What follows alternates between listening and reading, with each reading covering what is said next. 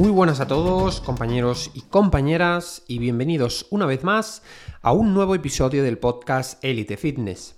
Como sabréis, mi nombre es Marc Romera y en este nuevo programa del podcast tengo el placer de tener como invitado a Xavi Cañellas, quien es uno de los cuatro fundadores de la empresa Regenera, especializada en formaciones de psiconeuroinmunología clínica para profesionales y además también es asesor de deportistas de élite.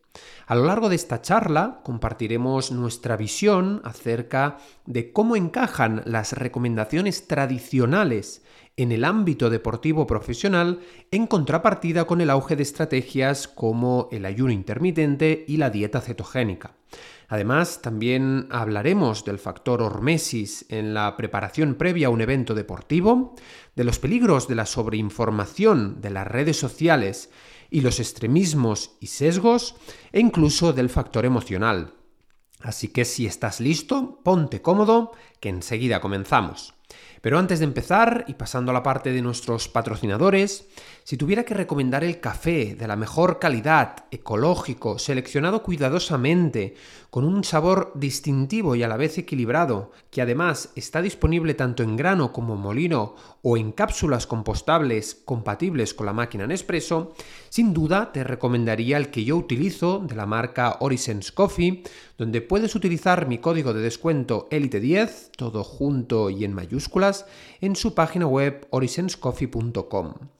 Y por último, y para concluir, si estás al corriente de lo perjudiciales que pueden ser para tu salud los disruptores endocrinos y estás quizás buscando una jarra que filtre, depure y alcalinice el agua 100% libre de tóxicos y los bisfenoles comunes contenidos en el plástico, que además cuenta con un filtro ecológico y con todos los certificados de calidad, entonces mi recomendación es que adquieras la jarra que yo también utilizo de Alcanatur, donde entrando en su página web puedes utilizar el código ELITE5, todo junto y en mayúsculas, para obtener hasta un 5% de descuento. Una vez dicho esto, ahora sí, empezamos con el programa y espero que disfrutéis mucho de esta charla.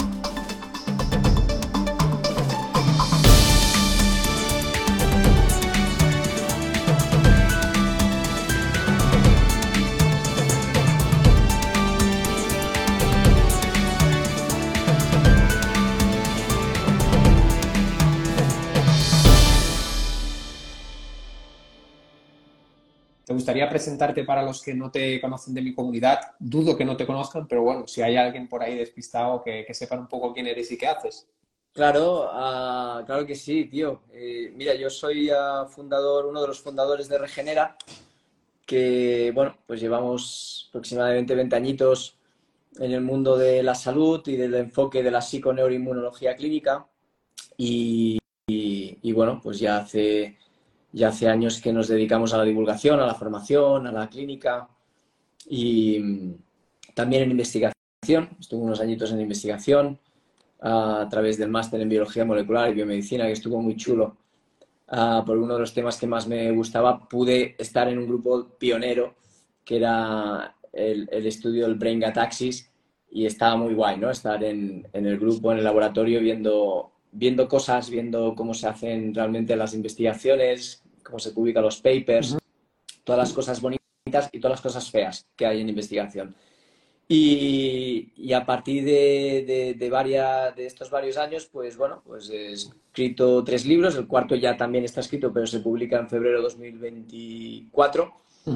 y, y junto con mis compañeros, amigos, David, Carlos, Néstor, pues en toda la comunidad comunidad regenera, pues cada vez uh, queremos llegar a más gente, porque tuvimos una misión uh, hace muchos años que era cambiar el paradigma de la salud.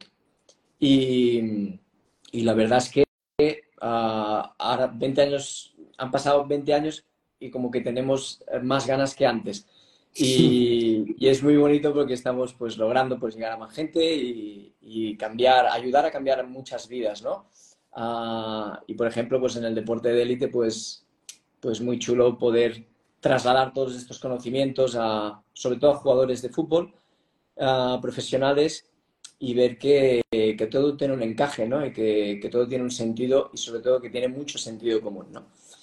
así resumiría, si te parece bien, un poco la... Sí, sí, sí bueno, antes de nada, insisto, daros la enhorabuena porque estáis haciendo, yo que quizá me dedico un poquito, bueno, un poquito bastante menos de tiempo en esto, sé el trabajo que hay detrás de todo y las redes sociales quizás son un, escaparate, pero detrás hay un trabajo espectacular que estáis haciendo todos en sinergia y, bueno, prueba de ello es el gran reconocimiento que estáis teniendo a nivel de, salud integral, ya no diría solo de, de psiconeuroinmunología, sino de salud holística, que es, que es la parte importante.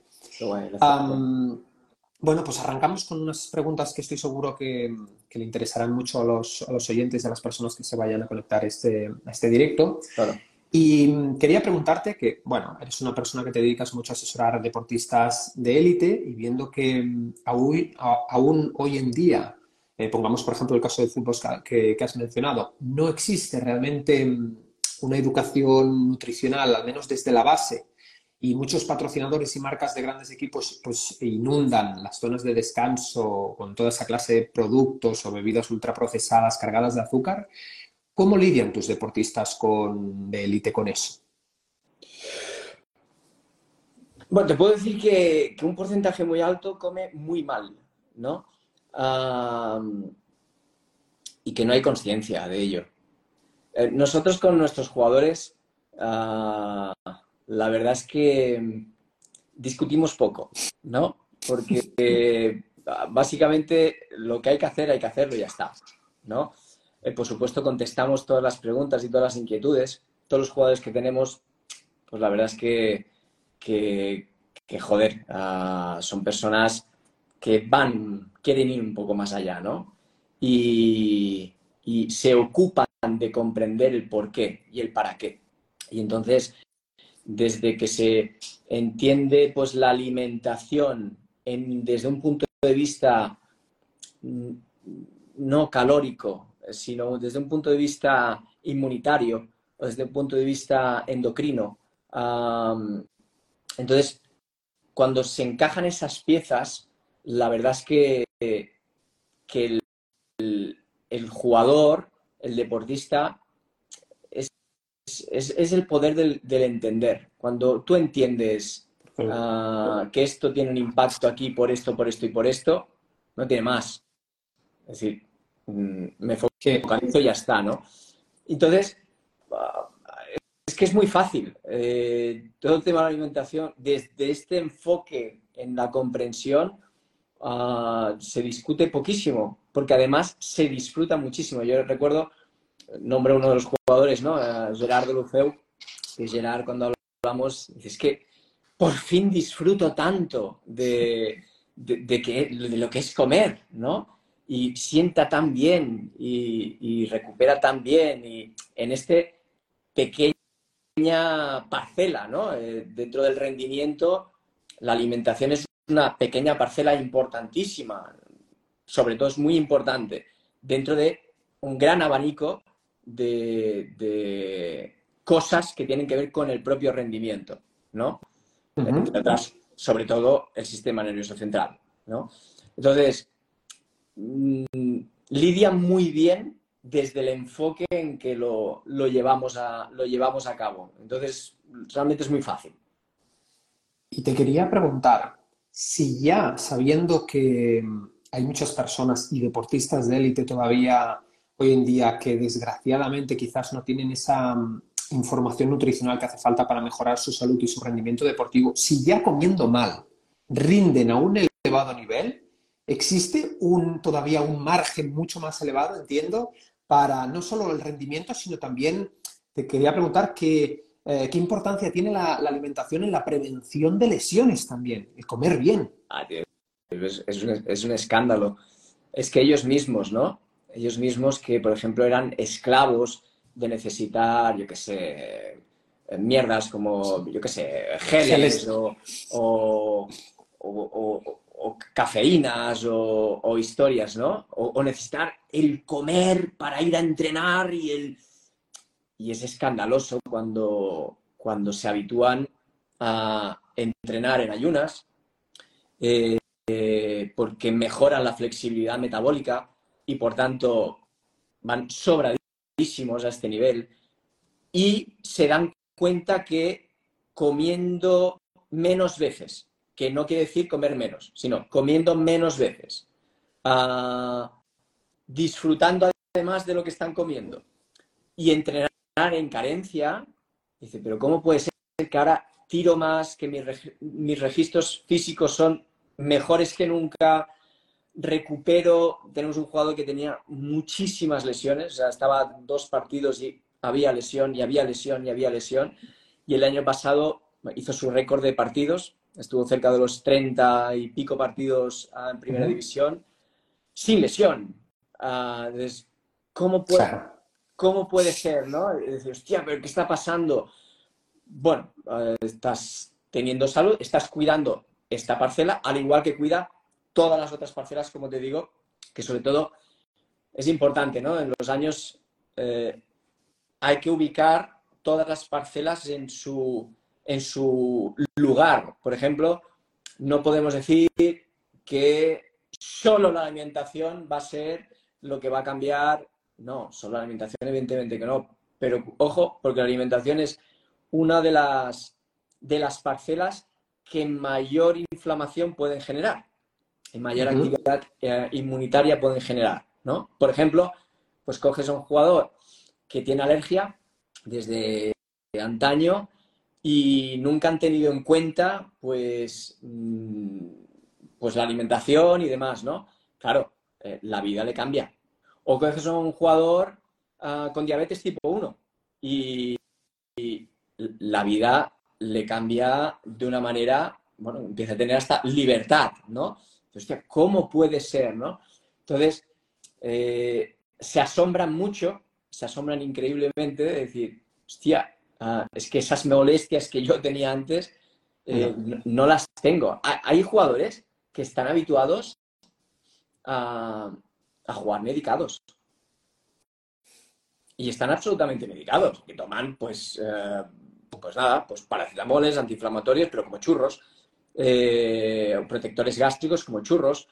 hay jugadores que entienden normal tener problemas digestivos. Hay jugadores de primera división que entienden normal eso. Entonces, claro, cuando viven sin eso, pero ¿qué está pasando? Eh, no tengo molestias digestivas. Imagínate que puedan tener molestia en la lumbar por vía refleja por, un aparato digestivo inflamado, por un intestino, un intestino inflamado y por vía refleja que hay una hipoxia en la zona lumbar eh, y que se lidia con eso y que, por ejemplo, ha hecho pues, mucha terapia manual, etcétera. Pero que la causa real es un intestino que está inflamado. Claro, cuando mejora el intestino y mejora el dolor lumbar, cuando ese dolor lumbar, la causa es esto, ¿sí? No quiere decir que todos los dolores lumbares sean la causa, ¿eh? que, después se, se, malinterpretan las palabras. Pues claro, el jugador dice, no me lo puedo creer, pues llevo tres años con mucho dolor eh, y luchando y medicándome para, claro, la salud al final lo que gana es la libertad, ¿no? Salud es, sentirte libre, sentirte, sentirte capaz de resolver cosas, ¿no? Salud no es la ausencia de la enfermedad, no. Eh, que tengas un proceso vírico y que seas capaz de resolverlo. O, por ejemplo, que tengas una lesión y pues, ¿qué dicen nuestros jugadores? Dices, claro, que esta lesión, yo estaba siete semanas y es que en cuatro semanas estoy bien. Claro. Eh, el, equipo médico no lo acaba de entender. Claro, porque tu proceso de reparación ah, tienes un sistema inmune que ya no está en guerra, sino que es eficaz y tiene la capacidad de generar pues, toda la resolución de la inflamación porque no hay torpeza. Eh, con torpeza, ¿qué quiere decir? Imagínate, pues coges una persona que tiene dolor o una inflamación en el aparato digestivo y tiene una lesión muscular y coges otra persona que tiene la misma lesión sin eh, molestias en el aparato eh, digestivo. Ya de por sí, y la lógica dice, ah, vale, el que seguramente se va a recuperar antes es el que no tiene problemas digestivos. ¿Por qué? Ah, no lo sé, pero con que este no tiene problemas digestivos. Ya, pero si profundizas, dices, espérate, sí, claro, tener torpeza inmunitaria por ejemplo, inflamación, una actividad del sistema inmunitario que está entorpeciendo la resolución de una nueva lesión, eh, no se tiene en cuenta, pero es que es lo primero que hay que tener en cuenta, ¿no? Totalmente. Ah, claro, yo, yo, nosotros lo vivimos con, siempre con, con, alegría y con risa cuando escuchamos tantas veces, hostia, ¿cómo puede ser que ahora... Hmm. Nada, esto es la normalidad, lo de antes no era normal, esto es lo que te toca vivir, eh, lo de antes era una tortura. Totalmente. De hecho, em, hablando de, justamente de deportistas profesionales en este campo del fútbol, yo también que tengo el placer también de trabajar con dos, tres mm, deportistas de primera división, una de las cosas, y me gustaría mucho dejarlo claro en este directo porque sé que le va, le va a llamar mucho la atención, sobre todo para personas que se han hecho al dogma, ¿no? De, que comen cada tres horas y lo típico de tienen el dogma arraigado de comer cada tres horas alimentos ricos en hidratos de carbono porque se supone que tienen que rendir. Y una de las cosas que has hablado antes, uno de los factores que más me gusta también trabajar con los clientes es la flexibilidad metabólica, ¿no? Esa, esa capacidad de, de rendir utilizando distintos sustratos energéticos y ante la ausencia o presencia de alimentos, es decir, no tener esa glucodependencia. Pero me gustaría saber qué opinas tú de si se puede llegar eh, a nivel profesional, que compartas tu opinión, si realmente podemos llegar a rendir con una cantidad mucho más baja o más eh, moderada de hidrato de carbono debidamente contextualizada en torno a la actividad física o eres de los que piensa que también, no, no, es que tiene que comer carbohidratos en todas las comidas y hincharse a, pues eso, a comer cada tres horas pasta y arroz y lo que sabemos que comen. La respuesta creo que, la intuyes, ¿no? y quiero iniciar la respuesta hablando de algo que, bajo mi punto de vista, es absolutamente clave. Es decir, siempre estamos hablando de flexibilidad metabólica y de la importancia que es trabajar la flexibilidad metabólica, que en sí el ser humano está preparado, es decir, ya la tiene, de per se está, ¿sí? Lo que pasa es que la perdemos, ¿ok? Ah, y que por encima de la flexibilidad metabólica está la flexibilidad mental. Es decir, ah, y esto no es ninguna cosa abstracta, eh, el sistema nervioso está por encima de todo. Entonces, incluso muchas veces, ¿no? Queriendo hacer el bien, ah, el sistema nervioso es el que manda y no se acaba de hacer el bien. ¿Por qué? Porque hay excesiva actividad del sistema nervioso central. Entonces, uno, si este está en paz, la flexibilidad metabólica, trabajar es muy fácil, muy, muy fácil, ¿no? Y necesidad de hincharse a pasta por la noche y a estos mitos. Al final son, bueno, son mitos que muy arraigados. De hecho, fíjate, Marc, eh, con David, David lo conoces, es socio. Con David, creo que ahora hace 18 años, creo que va a hacer 18 años, dimos nuestra primera ponencia en la Universidad en Girona, en la, Universidad de INEF. Y no pudimos acabar la ponencia. Me, lo ha contado en una cena esto.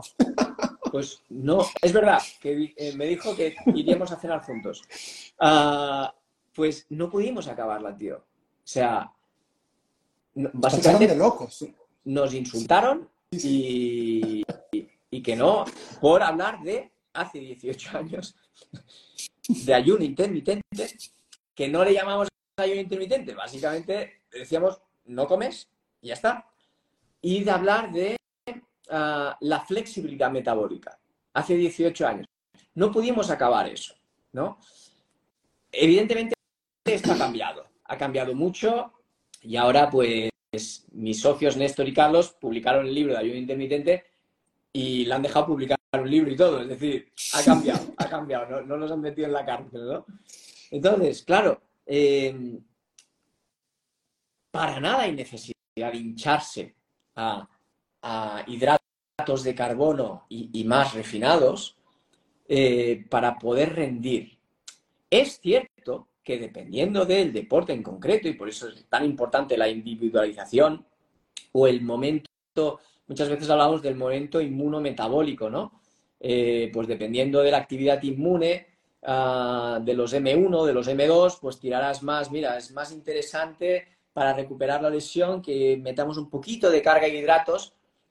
Cuando hablamos de carga de hidratos, pues hablamos de alimentos, ah, pues, como puede ser el boniato, como puede ser la patata, como puede ser comida real. Ciertas frutas, ¿no? eh, porque será interesante para la resolución de un proceso inmune que esto y lo otro.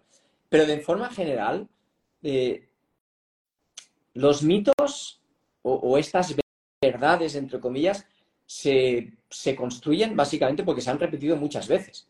Por ejemplo, el hecho de comer cinco veces al día. Ahora hay, ahora hay muchos directos en Instagram que ya se habla del comer cinco veces al día. Tío, que me han insultado tantos años por, hablar de los cinco comidas, pero muchos años. Estamos hablando de hace casi 20 años y, y justificándolo como se justifica ahora. Es decir, hubo una revisión de estudios y de 16 estudios, uno decía que había salido positivo el hecho de aumentar la frecuencia en comidas en personas con el objetivo de dejar de peso. 15 decían que no. Uno dijo que sí. Vale. A partir de ahí se repite una mentira y se convierte en una verdad, ¿no? Entonces, yo huyo bastante de las de los esto es la verdad absoluta, esto no es la verdad absoluta, ah, porque creo que al final la, razón no existe, porque el sistema nervioso es el que manda y con que todo el mundo tiene razón, la razón no existe, ¿no? Eh, ahora es cierto que si miramos la fisiología, ¿hay una necesidad de hincharse hidratos constantemente? No, ni mucho menos. De hecho, recuerdo, yo llevaba a ciclistas y a duatletas que hacían la Titan Desert y creo creo que Santi estaba por aquí porque me ha parecido ver a Santi y lo nombro Santi, Santi Ribot, que es un mega crack de la hostia. Y lo pongo, si estás por aquí, Santi, di hola por si estabas por aquí y así, así sé que estás ahí. Pero Santi, y Santi, y si me das permiso para explicar en tu caso, y estoy hablando de Santi hace 17 años.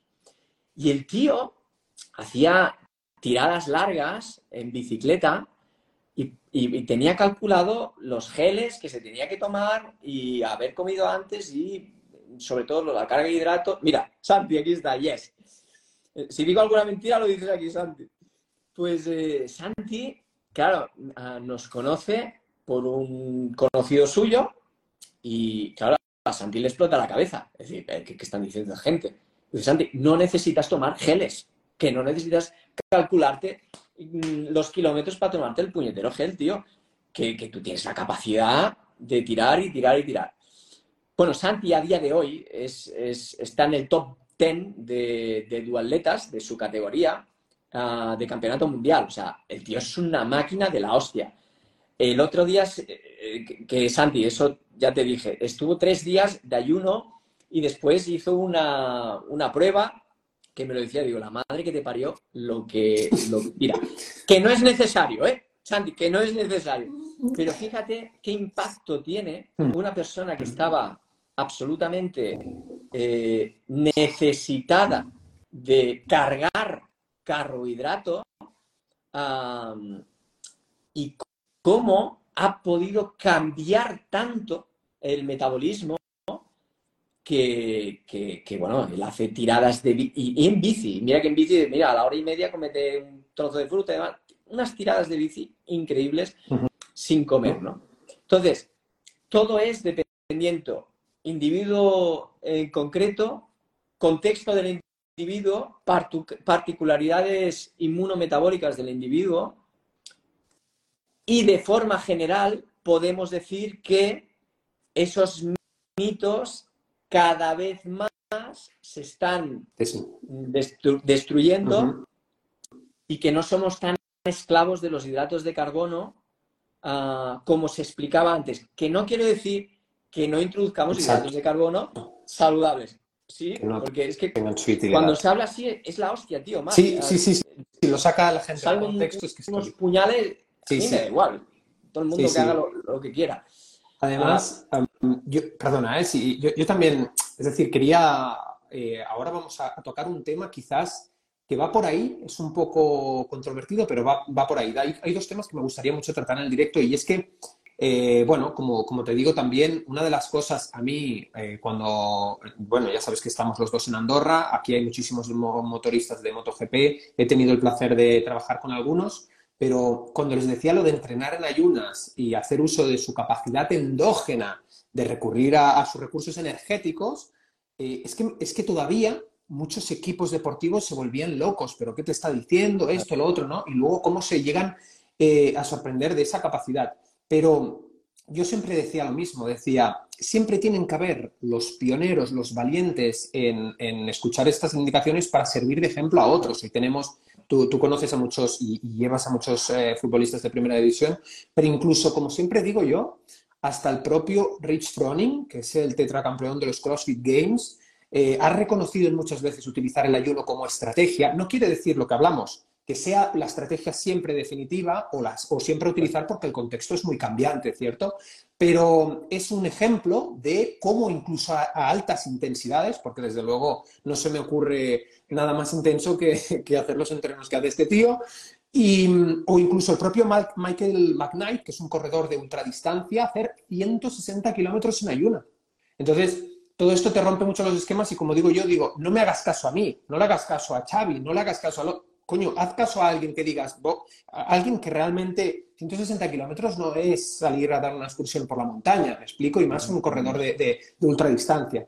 Entonces, em, eso nos enseña también, es el reflejo de que el, paradigma se está cambiando y de que evidentemente sí se puede rendir y estamos fisiológicamente, como decías tú al inicio, adaptados a rendir en, en ayunas siempre y cuando evidentemente comamos lo que tenemos que comer, todo lo demás, como decías tú, las parcelas se, coinciden con esa alimentación, que descanses bien, que el estrés no te juegue malas pasadas, que estés eh, en un estado bien. Pero hay algo de lo que no he hablado en ningún directo, no he hecho nunca ninguna mención y me gustaría tocar contigo. Quizá genere controversia, pero es lo mismo. Yo creo mucho en el factor hormesis, es decir, que al final eh, un estímulo repetido en su justa medida nos fortalece y el cuerpo es una, yo creo que es, es, un ente holístico capaz de adaptarse a cualquier circunstancia. ¿Por qué te digo esto? Porque no solo, yo voy más allá, no solo el cuerpo es capaz de rendir con y sin carbohidratos, comiendo sin comer en ayunas, sino que incluso, yo lo tengo mm, comprobado, en condiciones eh, que no, serían ideales, vamos a ser un poco precavidos, que no serían ideales de hidratación.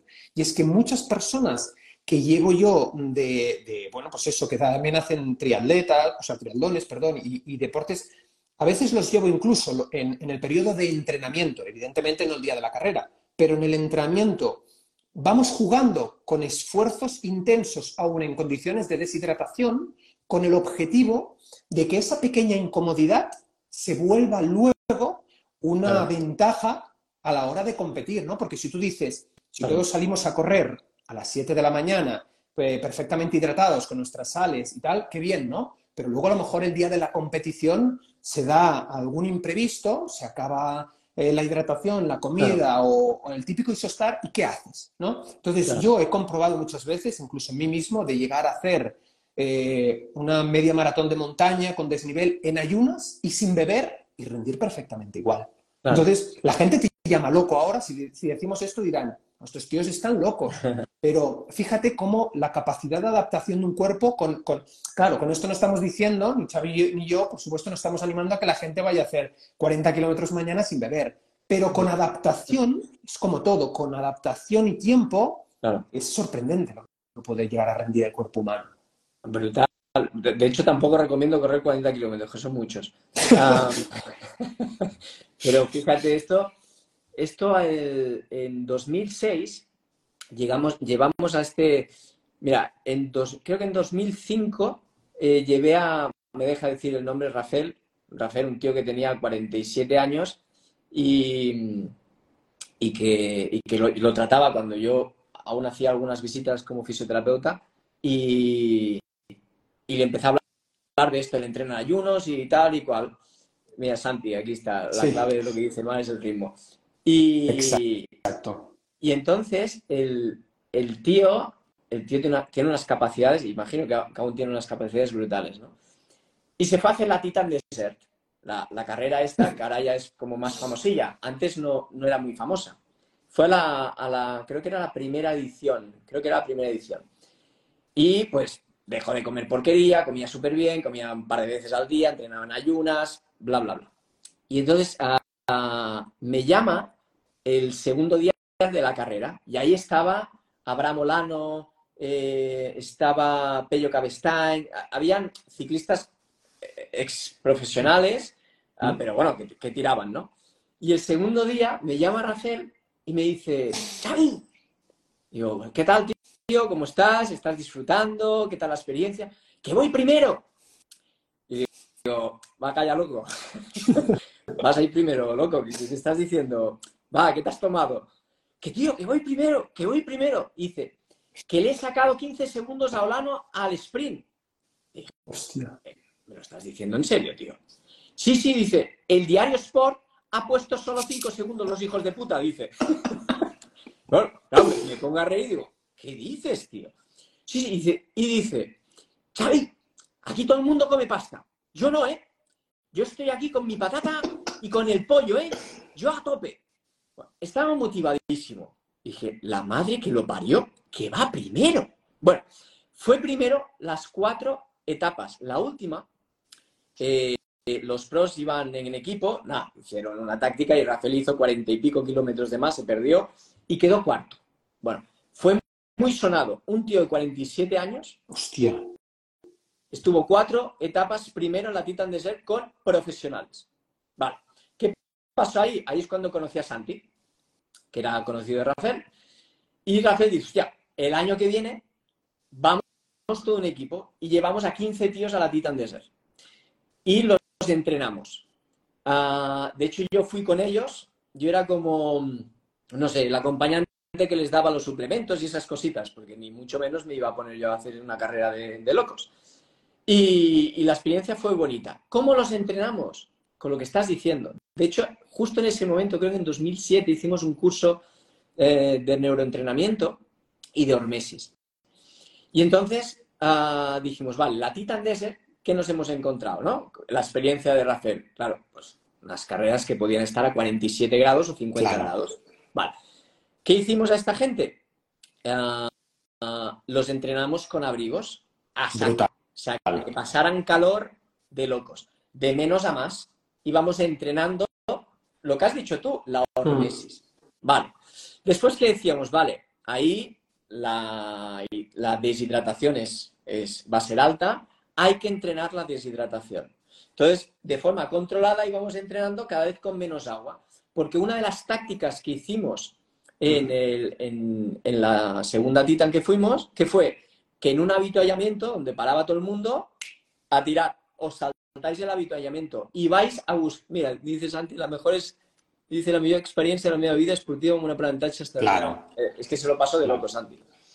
Ah, de hecho, los, encerramos a los 15 en una masía al lado de Bañolas.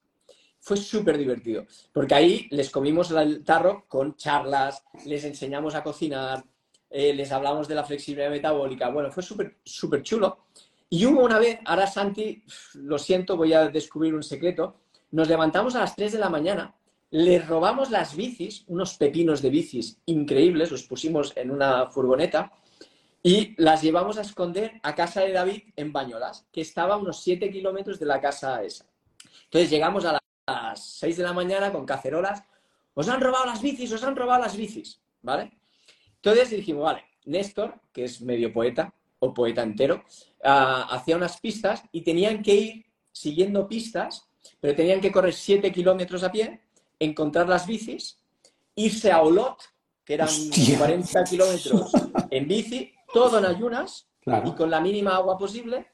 Cuando llegaban a Olot, que tenían que llegar a las Cols d'Olot, que es un restaurante muy famoso, ahí pensaban que iban a comer, no, no, encontraban una mandarina y se iban a Bañolas otra vez a buscar carne ecológica para hacer una barbacoa. Bueno, ¿qué pasó? Ahí empezamos a enseñarles que había que entrenar lo que tú estás diciendo los estrés de baja intensidad. Muy bien. Ahora, claro, si tú entrenas a alguien que es, eh, no ha hecho deporte y le metes un estrés de alta intensidad, te lo cargas. Por eso lo que has dicho tú, habituar, adaptar ah, el aprendizaje neuroinmunometabólico. Bien, ¿qué pasó? Que nos llamaron por teléfono.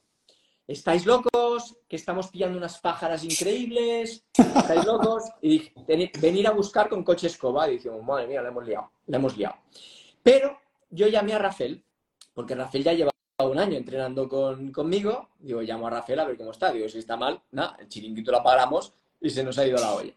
Llamo a Rafael y contesta Rafael, Xavi, que voy primero, que ya ha llegado y estoy volviendo, que yo llego primero, vamos, estoy de puta madre. Dijimos, hostia, la madre que lo pasa. Sí, sí, llegó mucho antes. ¿Qué vieron los 14 restantes? ¿Qué cojones ha hecho este tío? Claro. Nos ha pegado una paliza de locos. Claro. Queremos hacer eso. Entonces ahí abrieron mucho más la mente. Dijimos, hay que entrenar esto, esto y esto. Claro. Y lo que tú has dicho el, entrenar el estrés de baja intensidad controlado nos permitió llegar a la Titan y, por ejemplo, ganamos el Master 50, el Master 50 o el Master 60, con otro, con Rafael, otro, otro hombre que se llama Rafael, no me acuerdo si era Master 50 o Master 60. Ah, y, por ejemplo, Rafael, el que ya lleva un año con nosotros, eh, rompió, rompió cambio dos veces, las dos primeras etapas, un desastre. La tercera etapa, que, no tuvo nada, ni pinchazos ni nada, estaba, estaba Claudio Chapucci, que todos conocen a Claudio Chapucci, Rafael Bosch a rueda y dejaron atrás a Laurent Jalabert.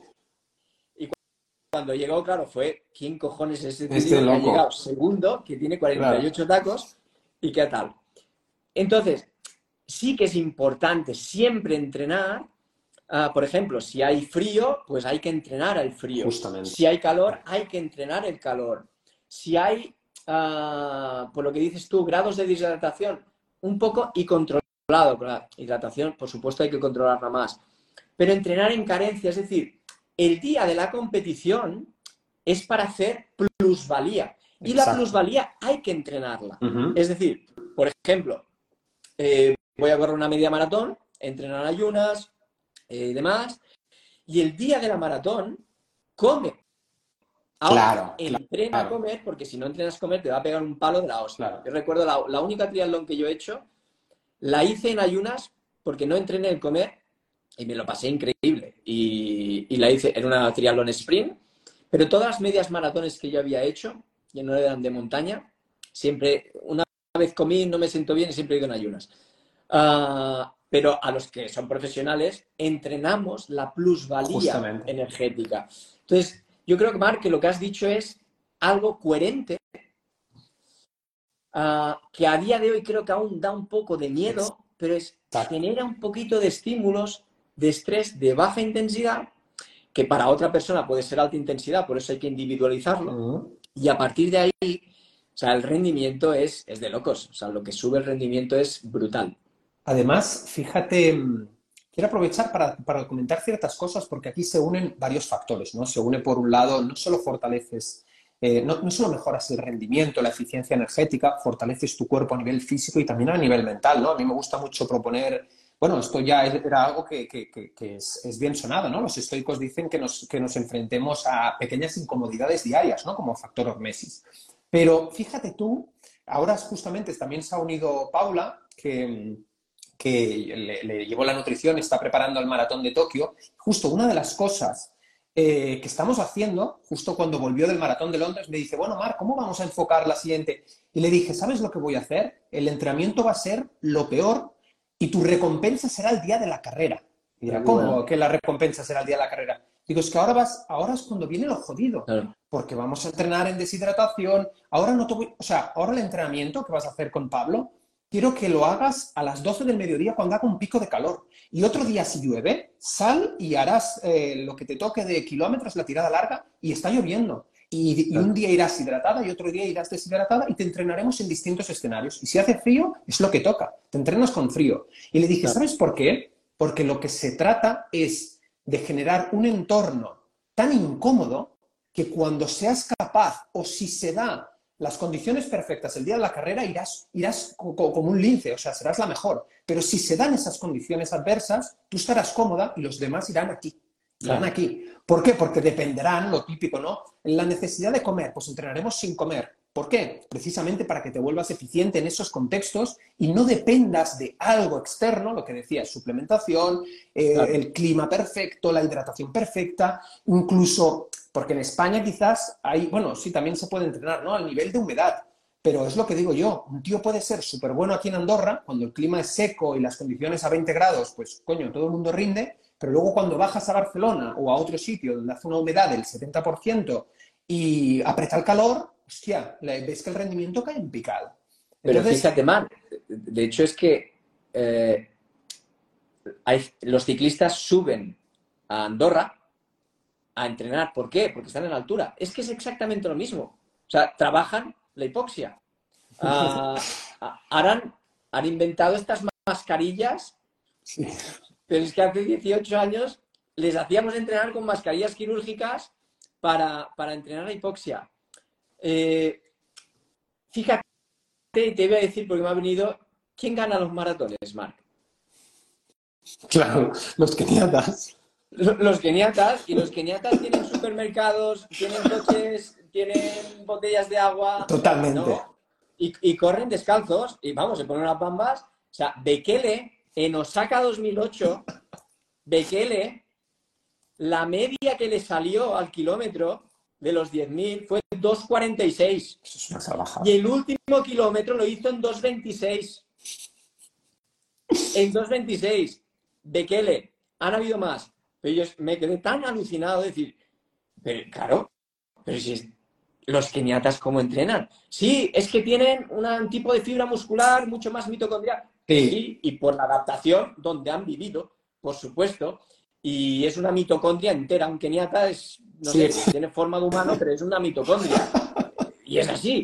Entonces, no nos vamos a poder ganar nunca. Y más en nuestra abundancia a todos los niveles.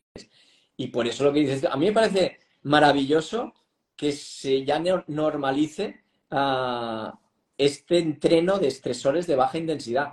Por supuesto, pero por supuesto, me parece increíble. Además, ya, ya como colofón final, ¿no? Una de las cosas que siempre añado es, le digo a la gente, más allá del rendimiento físico, más allá del rendimiento energético, del factor, existe un componente emocional, eh, una ventaja emocional de saber que no hay nadie entrenando así, o muy poca gente. Entonces, eso a nivel psicológico, emocional, te genera un empoderamiento, ¿no? Esto es lo mismo que la exposición al frío, ¿no? El método Wim Hof, que ahora se está popularizando todavía más. Hostia, es que ponerse en, una bañera con cubos de hielo, hostia, hace falta mucha, mucha voluntad y cuando sales de ahí, sales que, te sientes invencible, ¿no? Entonces, ese, ese, componente también es importante. Y, todo esto, al final, a que ahora estamos... Eh, ya, no digo, estamos exponiendo tanto los divulgadores, tú, yo y otros perfiles como los nuestros. Eh, todo esto tiene un sentido evolutivo lógico, porque al final lo que estamos trayendo son hábitos que ya de manera ancestral, de manera evolutiva, son naturales, eh, reconocen nuestros genes en su naturaleza, pero que ahora suena muy bien, ¿no? Es decir, exponerse al frío, o ayunar, o hacer dieta keto y ciclar de carbohidratos. Pero si es que eso es lo que hemos venido haciendo como, como especie durante dos millones y medio de años. Si nos vienen los hachos se descojonan de nosotros. Si nos ven los Yanomami o los Inuit o... o sea, se descojonan de nosotros. Vamos, se descojonan. Nos ven con gafas eh, rojas para la exposición a pantalla. Es decir, estos están zumbados perdidos. Por supuesto, pero por supuesto. Eh, si no hubieran coches y nos tuviéramos que ah, desplazar andando, la gente no le daría palo a hacer movimiento, porque la necesidad lo implicaría. Final, la carencia de necesidad es una de las grandes lacras a día de hoy y por eso tenemos que comer tanto la olla a la gente para, oye, que, hagas deporte no es ninguna opción, que no es que te apetezca o no, es, es, que es una necesidad es una necesidad, ah, igual que comer cosas sanas, igual que beber agua. Es que a mí no me gusta el agua. Es que no llego a entender que alguien puede decir, no me gusta el agua, si el 60% de tu cuerpo es agua. Es decir, hemos llegado, fíjate que en el máster en psiconeuroinmunología de Regenera me dedico toda una tarde a explicar la neurofisiología de la sed. Y les digo, ahora vamos a hacer una cosa increíble que es invertir cuatro horas de nuestra vida a explicar por qué tenemos sed y por qué perdemos la sed. Y a explicar el eje cerebro-riñón para comprender por qué percibimos una señal de sed o por qué en el ambiente en el que estamos hemos perdido la sensación sed. Y tenemos que dedicar en el 2023 cuatro horas para convencernos de que cuando tengas sed bebe agua. Totalmente. Es, es muy estúpido. Pero igual, igual de estúpido que quizás es, como digo yo, esto es uno de los principios ancestrales que, yo creo que, pero ya no digo ancestrales, digo lógicos, digo evolutivos lógicos. Bebe con sed, igual que, o sea, es, igual de necesario beber con sed que no forzarse a beber si no tienes sed, igual que comer. Comer con hambre real. No, no, no. ¿Por qué comes tú? No, bueno, es que claro, son las dos y me toca ir a comer. Pero ¿qué quiere decir te toca ir a comer? O sea, tú tienes hambre, ¿no? Entonces...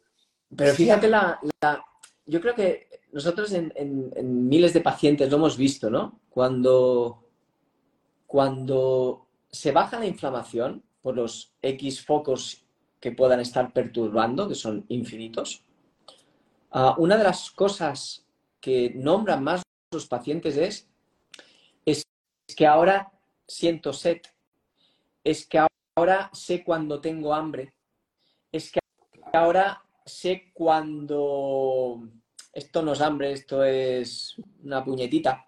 Entonces, es tan bonito que cuando recuperamos salud, el ser humano es tan agradecido que recupera las señales homeostáticas ah, de una forma muy fácil.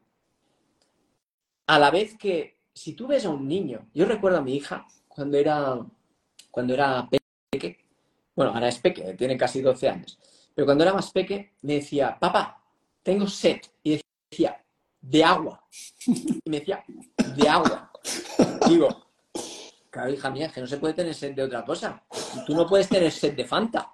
No existe la sed de Fanta, la, sed es de agua. Entonces, es increíble como ella, por supuesto que ha probado las diferentes porquerías ah, que hay actualmente, pero ella tiene el registro de tengo sed de agua, sé cuando tengo sed de agua y bebo agua, eso es la normalidad. Lo que es increíble es cómo cada vez más jóvenes, es decir, cada vez más niños, por ejemplo, pierden la sensación sed o cada vez más niños alteran la percepción y la señalización de hambre y saciedad. Es decir, claro, lo que estoy diciendo ahora es grave de narices. ¿Por qué? Porque un ser humano adulto ya es grave ah, pues alterar la señalización del hambre y de la saciedad, pero verlos los niños pequeños, con seis años, con cinco años, ostras, qué mal estamos haciendo las cosas. Ojo, que lo que sube mm, es más porcentaje de enfermedad a todos los niveles. Entonces, aún así, el ser, me decía un alumno que risa, tío, en Madrid, me decía, ¿pero esto para los niños también sirve? ¿No? En el seminario de pediatría digo, date curioso que los niños también son seres humanos más pequeños, pero que funcionan igual. Es decir, que funcionan exactamente igual. Entonces, ¿qué tipo de agua hay que dar a los niños? Pues la del humano, agua con minerales.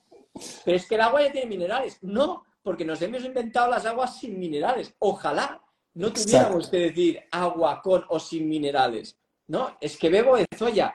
Ya, pero esa para plancha, porque funciona muy bien, porque no tiene mineralización. Entonces, es como, tú imagínate, ¿no?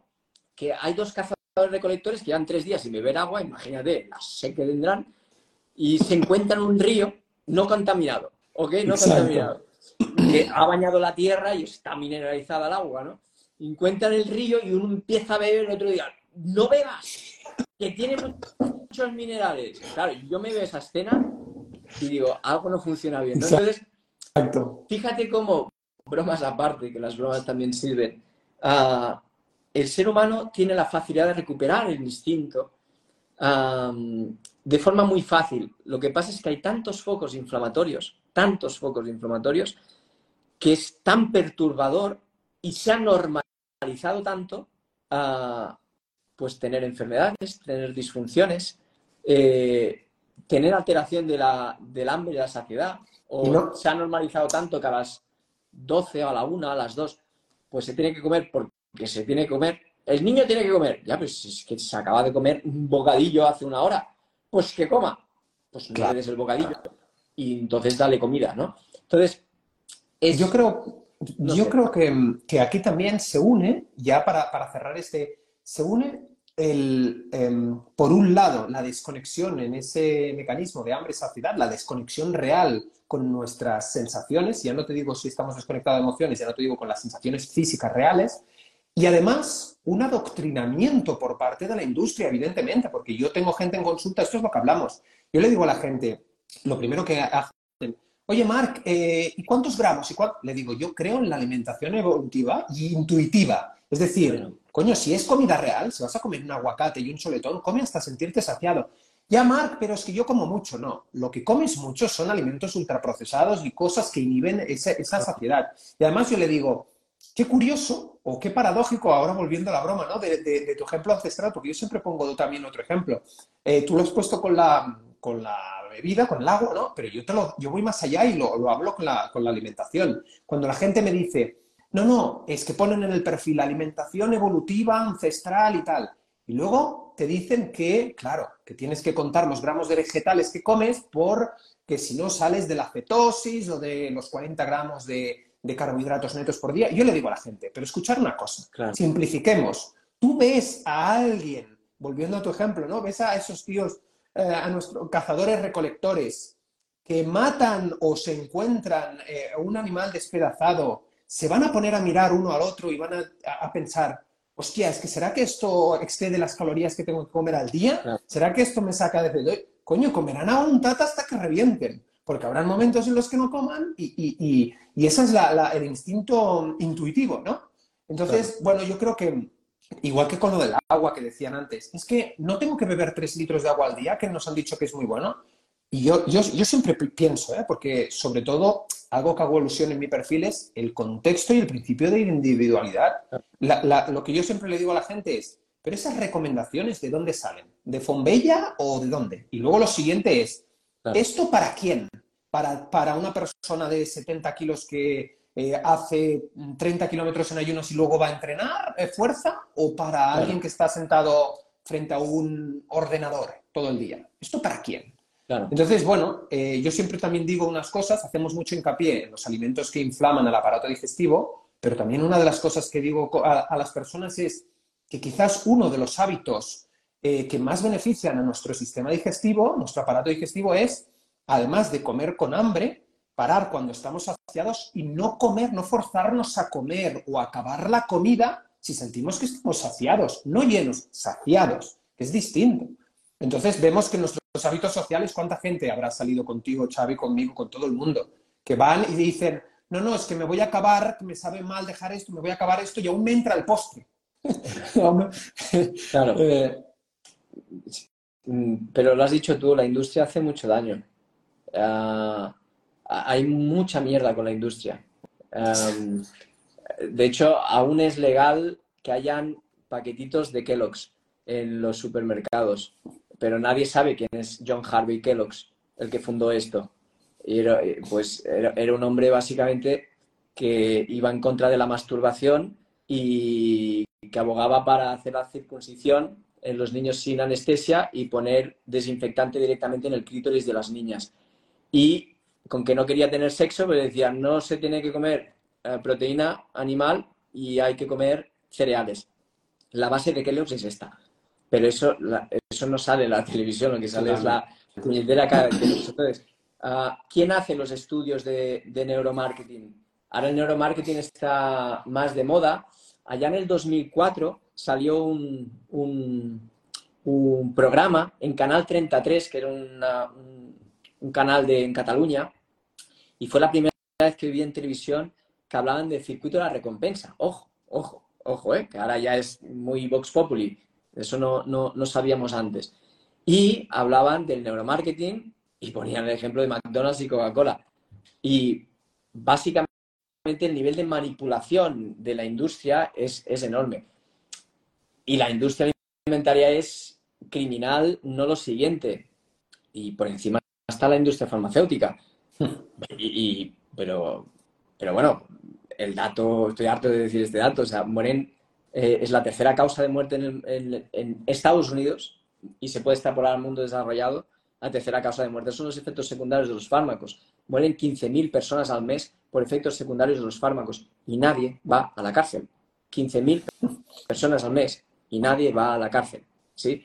Ah, ah, entonces, el poder de la industria, el poder de la industria es enorme, ah, el nivel de manipulación es enorme, entonces mm, no tiene más.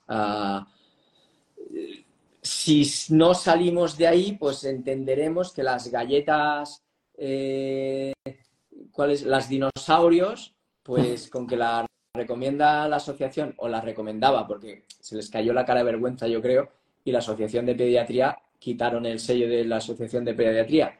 Ah, pero hasta entonces, la Asociación de Pediatría Española, pues recomendaba comer galletas dinosaurios en los niños.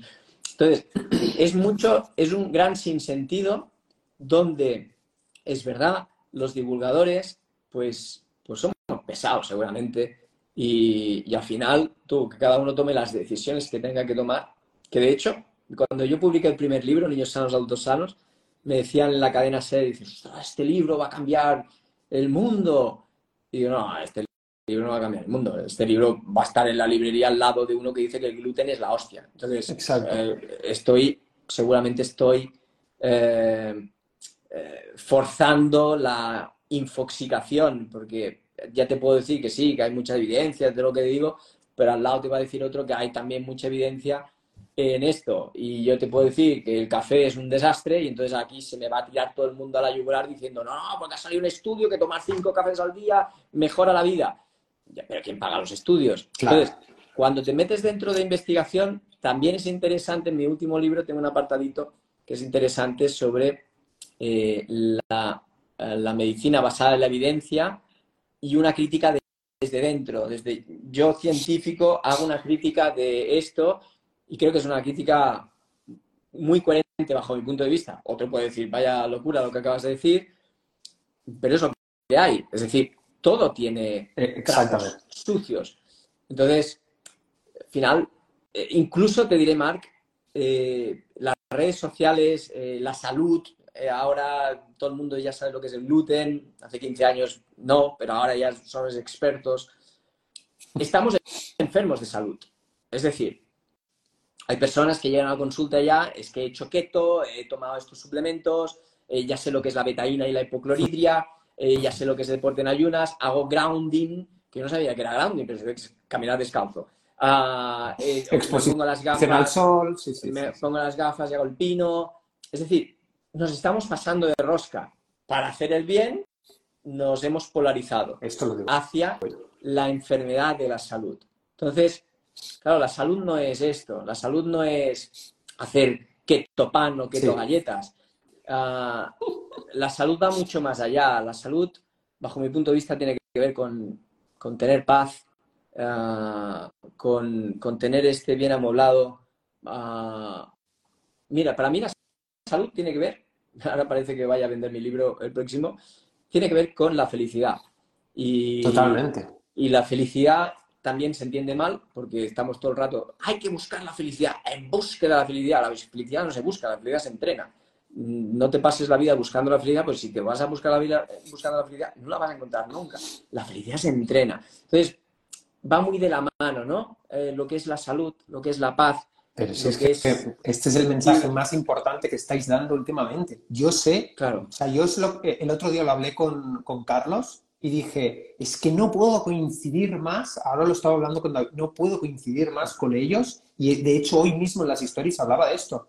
Joder, qué paradójico resulta contar los puñeteros gramos para si está en la, la keto o comprar la canela de Ceilán y los, eh, los aparatos electrónicos de noche, sacarlos de la habitación y en consulta ver que todo el puñetero mundo está con cortisoles a 35. Y hemos normalizado eso, porque lo que decías tú antes, hemos normalizado que estar eh, pendientes a cada momento de lo que vamos a comer en la siguiente ingesta y no vivir ni salir por eso, es lo normal. Y como dices tú, es que no puedo estar más de acuerdo con ese mensaje. Nos estamos enfermando y al principio del directo tú has dicho, por encima de la flexibilidad metabólica está la flexibilidad mental. y la gente no entiende, es decir, es que ahora parece que, la gente tenga un remordimiento increíble porque vende su vida saludable en las redes sociales y el día que salen a comer algo, por si, o, si un día nos ven a ti, a mí y a David hacer una entraña en el surf y, comernos un cheesecake de postre porque ese día nos ha salido...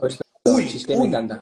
Uy, uy, uy, uy. Entonces se acaba el mundo, entonces estos tíos no cumplen porque no... A ver, por el amor de Dios, yo lo, lo que le digo a la gente, todos estos que os ponéis las gafas, que está súper bien, que claro que es importante. De hecho, yo tengo el libro de ritmos circadianos también. Pero cuando salís a cenar fuera, ¿qué le decís al tío del restaurante? ¿Que apague las luces o que ponga el fuego por la noche? ¿Qué, qué le decís? ¿Os traéis las gafas para hablar? Entonces, eh, o sea, coincido contigo. Coincido contigo, Xavi, me, me encanta lo que has dicho. Me preguntaba un alumno hace unos años, me dijo, entonces, ¿qué puedo tomar ah, para metilar mejor? Metilar es ah, un concepto de la expresión génica, ¿no? de, silenciar eh, genes, ¿no? Ah, o, para, o, como cofactor de, otras sustancias. Entonces, la respuesta se estaba esperando en, vale, pues toma esto, esto, esto, esto y esto y esto. Pero la respuesta era fácil, es, si quieres tomar algo para metilar, pregúntate qué estás haciendo para demetilar tanto? Y si, por ejemplo, no estás durmiendo bien, entiende por qué no estás durmiendo bien. Pero empieza a tirar para atrás, ¿no?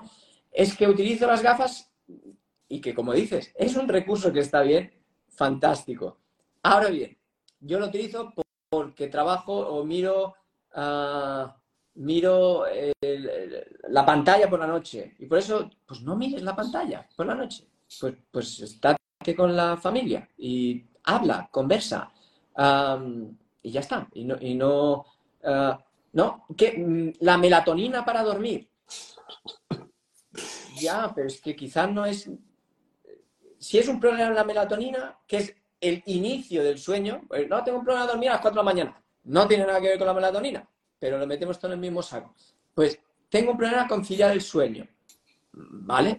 No es falta de melatonina. Y si es falta de melatonina, ¿qué narices has hecho para tener falta de melatonina? Claro. ¿no? Entonces, sí, bueno, como sabes, nuestro mensaje está muy enfocado al, al, por qué, el para qué, y, está bien. Yo me alegro un montón cuando, cuando veo mensajes. Ahora bien, también lo que te digo, me da miedo dónde está yendo esto del exceso de salud. a enfermar. Pues, es que es paradójico para enfermar mentalmente. realmente se generan muchas, muchos estamentos como la sensibilización central y, bueno, pero bueno, estamos, estamos lidiando con esto y por tanto, pues, pues lidiaremos. De hecho, hace poco estamos lidiando que no podíamos salir de casa y que solo podían salir los perros y los niños no, porque había la pandemia. Ah, bueno, pues, pues hemos pasado esta pandemia, pues ahora lidiamos con otras cosas. Final, de verdad, la gente que haga lo que le salga de lo más profundo, ah, siempre con respeto a todo el mundo. Ah, y, y, lo, mira, lo único importante, me dijo un gran amigo cuando me diagnosticaron un pequeño tumor en el cerebro hace unos años, por suerte fue benigno, pero tardaron 15 días en saberlo. Y me dijo un gran amigo mío, me dijo, Xavi, dice, lo único importante, que no lo más importante, sino lo único importante es ser feliz. Y esa frase me, quedó tanto que le he hecho un homenaje y por eso he escrito un libro homenajeando a este gran amigo. Ah, y ya está toma la decisión que quieras tomar y, está bien. Y si no está bien para ti, porque para otro puede estar mal, pero para ti puede estar bien. Es decir, vivimos, no vivimos en el mundo, vivimos en el mundo que cada uno hemos creado en nuestro sistema nervioso. Y por tanto, por eso decía que la razón no existe. Y por tanto, no hay que discutir. ¿Quieres tomar el café porque has leído cinco estudios eh, que dicen que cinco cafés es maravilloso? Exacto. Me parece, me parece maravilloso. Genial. Yo, yo también para cerrar, eh, no ocuparte más tiempo, para cerrar lo que has dicho, em, yo incluso a toda la gente que, bueno, pues eso, que llega a enfermar de la obsesión que tiene por cuidarse, e incluso por comer saludable, em, yo muchas veces le digo, incluso si os cuidáis para mejorar vuestra salud, aún así moriréis igual que morimos todos. Entonces, asegúrate de no pasar toda tu vida sin llenarla de un contenido, de algo que digas, que, que, no te visualices a ti en la tumba, en el caso de ser muy afortunado con X años, y que lo único que te recuerdes es de que elegiste brócoli en lugar de, eh, de pasta blanca porque aquello te inflamaba. Entonces, es, es un poco em, una... Es, es, un poco una reflexión que hago a la gente de, joder, eh, claro que está muy bien que nos cuidemos y la alimentación, por supuesto, tiene que ser una base de nuestra salud, pero no vivir por y para qué vamos a hacer, cuál es el siguiente minuto de salud que vamos a invertir eh, eh, en, comer una cosa o la otra. Hay cosas que hay que disfrutar. Joder, si tú, Xavi, eh, voy a poner un ejemplo, no lo sé, pero yo he perdido mucha gente, como decías tú también, de, cáncer y hay cosas que no se pueden volver a recuperar. Esto no es como darle a, a rebobinar la película. Entonces yo pienso, hostia, hay tanta gente que tiene la oportunidad de disfrutar de sus padres y que me dicen a mí en consulta, oye, es que me voy a ir a ver a mi madre al pueblo y allí no sé cómo haré la dieta. Hostia, tío, pues si vas a ver a tu madre, que hace tres años que no la ves, coño, disfruta de tu madre, tío, disfruta lo que haga, no compliques a la mujer y, ya te preocuparás el resto de los 340 días que te queden, tío. Y yo creo que, también lo entiendo así. O, o, no te preocupes, ¿no? Si es, es o simplemente ocúpate, ¿no? O simplemente ocúpate. Bueno, pues, em, oye, muchísimas gracias. Eh, me ha parecido estupendo y te agradezco muchísimo tu tiempo. Es el, esfuerzo que has hecho para asistir y ahora tienes de persona. Te mando un fuertísimo abrazo y espero que pronto podamos compartir esta conversación en una cena con, David y también otros compañeros nos veamos. Y con una tarta de queso que has dicho y yo soy fan de las tartas de queso. te mando un fuertísimo abrazo y gracias por todo.